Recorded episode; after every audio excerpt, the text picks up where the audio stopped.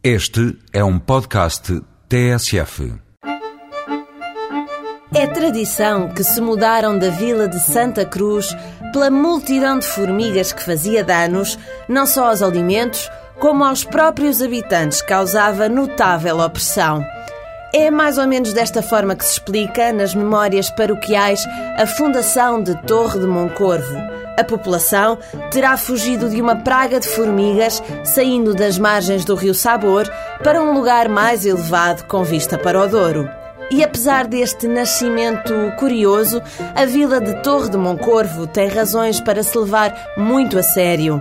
A Igreja Matriz é monumento nacional desde 1910.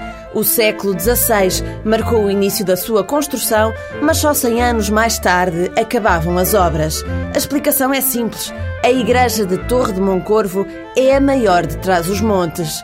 E além de grande, também é bonita. A fachada tem um pórtico que faz a transição do renascentista para o barroco e no interior da igreja estão pinturas e um conjunto de frescos valiosos.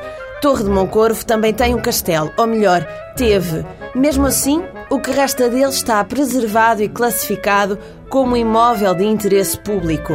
Dentro da malha urbana existem vários solares, mas são as casas populares que têm maior interesse.